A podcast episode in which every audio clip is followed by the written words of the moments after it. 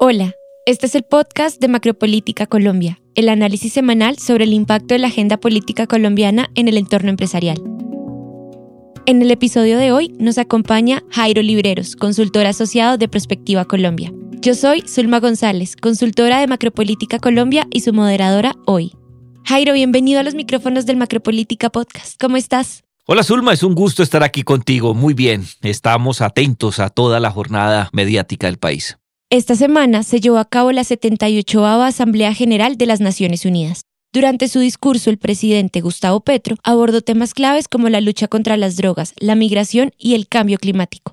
A partir de las propuestas que ha hecho el presidente en distintos escenarios internacionales, ¿se puede reafirmar el carácter pragmático de la política exterior del actual gobierno? Existen diferentes maneras de aproximarnos a este tema. Una de ellas, en la cual estoy convencido, es el protagonismo, el liderazgo, el pragmatismo y de manera particular las audiencias que construye Gustavo Petro en estos temas. Algunos analistas y otras personas consideran que estos asuntos, en última instancia, por más foros multilaterales que se den, son de consumo interno y yo no estoy de acuerdo con ello. Gustavo Petro ha demostrado en diferentes encuestas que hay una sintonía frente a su liderazgo internacional en materia de lucha contra el cambio climático, contra las drogas ilícitas y ha logrado establecer unos nexos muy importantes a nivel internacional. Está sacando la cara por el país en estos temas. Iniciemos brindándole a nuestros clientes una visión general sobre la política exterior de Gustavo Petro. ¿Han habido cambios en sus objetivos?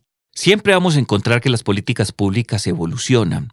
En el caso de Gustavo Petro, yo encuentro dos elementos a destacar. El primero, la coherencia. Cuando uno mira el contenido de su plan de gobierno en plena campaña electoral entre el 2021 y el 2022, los elementos más importantes están presentes en la implementación de este primer año. El gran lunar, sin duda, es Álvaro Leiva como canciller, porque creo que él está más interesado en temas de paz, pero recuerda uno que la paz total es uno de los elementos importantes de exportación del gobierno de Gustavo Petro, pero cuando nos centramos en el tema del cambio climático, de la vigencia de los derechos humanos, de un nuevo enfoque en materia de salud pública, más lo que ya mencionamos de la paz total, creo que es una política coherente, porque tiene relación con lo que prometió en campaña, es algo que está impactando en diferentes escenarios, el papel que ha jugado la vicepresidenta Francia Márquez, no solamente en África, en los recorridos que ya ha adelantado y los compromisos que adquiere Colombia, sino esta misma semana en Estados Unidos. Hoy o ayer habló en el seno de la Organización de Estados Americanos. Fue una intervención muy importante. Yo creo que la política exterior funciona y funciona muy bien. Indudablemente hay una evolución entre lo que se vio en campaña y lo que se está viendo materializado con el Plan Nacional de Desarrollo. Hay una evolución coherente, es decir, se plantearon unos contenidos, se mantienen, pero con unos agregados o con un valor agregado muy importante. Creo que uno de esos agregados hoy en día sería la lucha contra las drogas, porque si bien el presidente lo ha puesto en su agenda, la paz era el centro en su política exterior hace un año y en este momento podemos ver no solo un cambio en su discurso, sino también un cambio en la estrategia. Zulma, no, estoy completamente de acuerdo contigo y yo creo que los cambios se encuentran en diferentes tópicos, en el discurso, en la estrategia, en la aproximación y en los resultados que se esperan. Te pongo un ejemplo. Hablar de paz total sin tener en cuenta el tema de las drogas ilícitas es imposible. De un lado, porque en última instancia Colombia termina con un conflicto muy largo por cuenta de la vigencia, el auge de las drogas ilícitas. En segundo lugar, el gran causante de los problemas que tenemos en estos momentos relacionados con violencia, drogas, crimen transnacional organizado y demás, gira en torno del narcotráfico. Los carrobombas que se han dado en las últimas semanas, creo que en los últimos 10 días van tres en Cauca, denotan no solamente que el tema de la lucha contra las drogas, el bajo precio que ha alcanzado la cocaína y otros temas asociados al control de las rutas y la proximidad a tener avances con las disidencias de las FARC, avances en diferentes frentes con el ELN, las negociaciones que se adelantan entre comillas de sometimiento a la justicia con otras bandas, demuestran que solucionar o avanzar en el tema de la paz total está asignado por un cambio de enfoque en materia de drogas ilícitas y en encontrar un mecanismo que nos permita dejar atrás el tema de la seguridad nacional, de la seguridad pública, pero dejarlo atrás para que el centro sea la salud pública.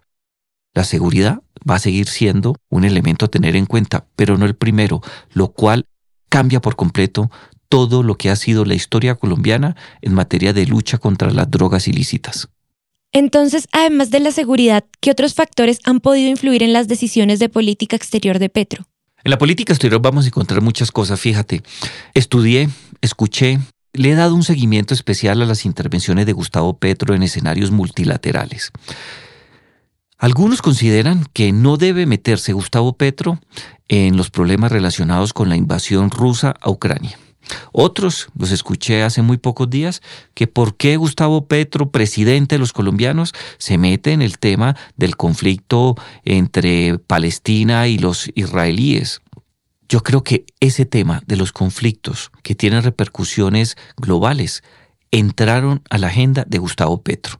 Lo vamos a ver en su aproximación con Venezuela, en el restablecimiento de las relaciones consulares, diplomáticas y económicas, las dificultades que se presenta con el gobierno de Daniel Ortega en Nicaragua, las dificultades que existen en estos momentos en Cuba, que ha sido signada por Estados Unidos como un país patrocinador del terrorismo. Entonces, vamos a encontrarnos que el tema de las drogas ilícitas, el tema de los conflictos internacionales, también todavía los vestigios de lo que es el terrorismo a nivel internacional termina por afectar la política de Colombia, que en última instancia es la verdadera voz quizás la única que tiene juego en el plano internacional desde el punto de vista de política exterior. Brasil tiene cosas que mostrar, no tengo dudas sobre ese particular. Es más, la casa diplomática más importante de las Américas, en términos de su capacidad para producir decisiones de política pública, sigue siendo Itamaraty, pero ojo, están enfocados solamente en el tema económico, en deslindarse un poco de Estados Unidos y apostar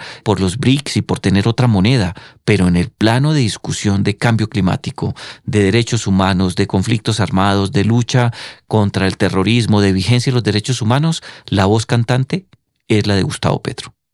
Es decir, que la política exterior del presidente Petro se percibe en este momento como efectiva. Creo que es efectiva, es pragmática. Siempre existen voces que no están de acuerdo con uno o con otro tema. Zulma, tú me has escuchado críticas muy fuertes al gobierno Petro, pero creo que en este tema los dividendos son más positivos. Creo que hay muchas cosas que mostrar y apenas va un año de gobierno. Tenemos que recordar que en par meses Colombia va a asumir la presidencia pro tempore de la CELAC y las cosas en ese momento van a ser a un precio completamente diferente. ¿Qué cambiaría para Colombia a nivel internacional al asumir la presidencia de este mecanismo intergubernamental?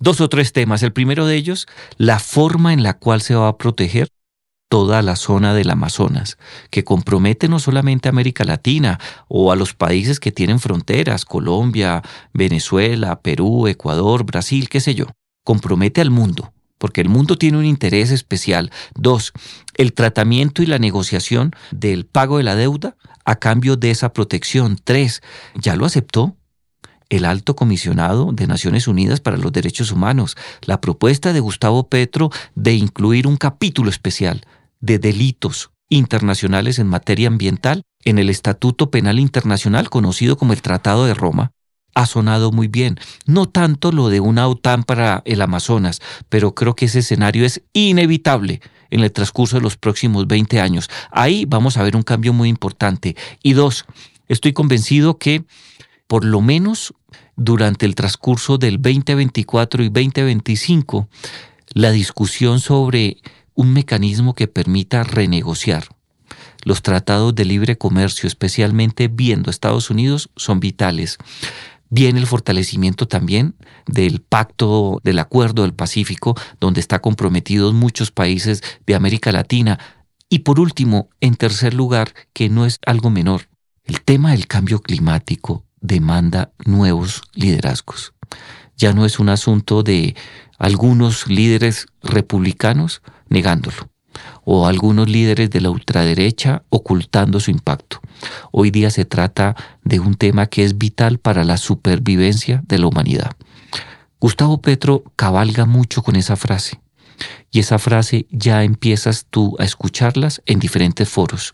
Me sorprendió la semana pasada que en dos periódicos norteamericanos muy famosos, uno de ellos el New York Times, se tocó ese tema por dos columnistas, columnistas que manejan temas diferentes, pero que coincidan sobre los riesgos que asume la humanidad al no enfrentar de una manera comprometida el tema del cambio climático nos puede llevar a la desaparición de la humanidad. Jairo, y esta fue una coincidencia también con el presidente Joe Biden. Así es, son dos o tres puntos muy importantes. El tema del cambio climático está claro que la Casa de Nariño y la Casa Blanca comparten una agenda muy importante.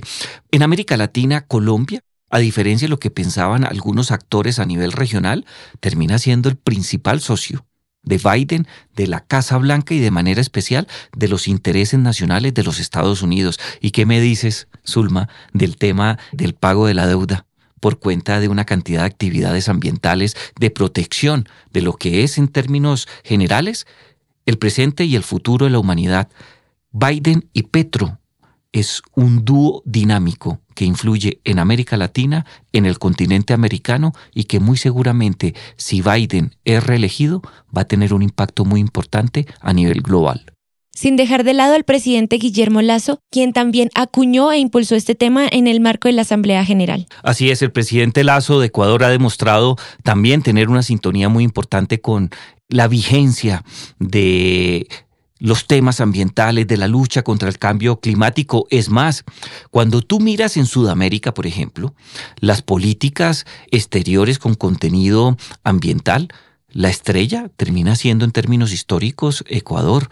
Hace ya algunos años, no lo olvidemos, el presidente Rafael Correa tuvo unas iniciativas muy similares a las que presenta en estos momentos Gustavo Petro y muchos otros mandatarios a nivel internacional. Pero Rafael Correa lanzó una cantidad de bonos y esperaba que estos fueran comprados especialmente en el marco del G8 para garantizar no solamente la protección del Amazonas, sino limitar por completo la explotación o la exploración y posterior explotación de yacimientos petrolíferos. Y fíjate, nadie compró los bonos, a nadie le interesó. En esta segunda ronda, que Colombia tenga el apoyo del presidente Lazo, que tenga el apoyo de muchos mandatarios en América Latina y que una de las voces sea precisamente el titular de la Casa Blanca, creo que va a cambiar por completo el panorama y quizás logremos cristalizar el dinero para proteger toda la cuenca del Amazonas y de manera particular dejar de pagar la deuda externa a cambio de esa protección. Ese dinero permitiría superar temas tan sensibles como los dos que te dejo mencionados. El primero, ser la región del mundo más inequitativa y dos, ser la región, estoy hablando de América Latina, más violenta del mundo. Ese dinero nos permitiría tener políticas públicas que afecten esas variables negativas. Jairo, se nos fue el tiempo, pero nos vemos en el próximo episodio sobre la presidencia pro tempore de Colombia en la CELAC y con un énfasis en cambio climático y lucha contra la crisis ambiental. Aquí te confirmo de una vez. Para Perspectiva será un gusto compartir con nuestros clientes los principales insumos analíticos del equipo de Macropolítica Colombia. Las comisiones económicas conjuntas del Congreso volvieron a debatir el proyecto del presupuesto general de la Nación como resultado, el rubro inversión alcanzará los 99,3 billones en 2024. Los sectores con más recursos en esta categoría serán transporte, inclusión social, educación, igualdad y equidad. Inician conversaciones de paz entre el gobierno y las disidencias de las FARC. Las partes anunciaron que la mesa de diálogo tendrá lugar en el Catatumbo el próximo 8 de octubre se estableció la Comisión Accidental del Congreso para el estudio de la reforma a la salud. En esta se discutirán las proposiciones radicadas para la modificación del articulado. Las bancadas de gobierno tendrán las mayorías en dicha comisión. Este fue el Macropolítica Podcast, el podcast semanal del equipo de análisis político de Prospectiva Colombia. Gracias por escucharnos y hasta la próxima semana.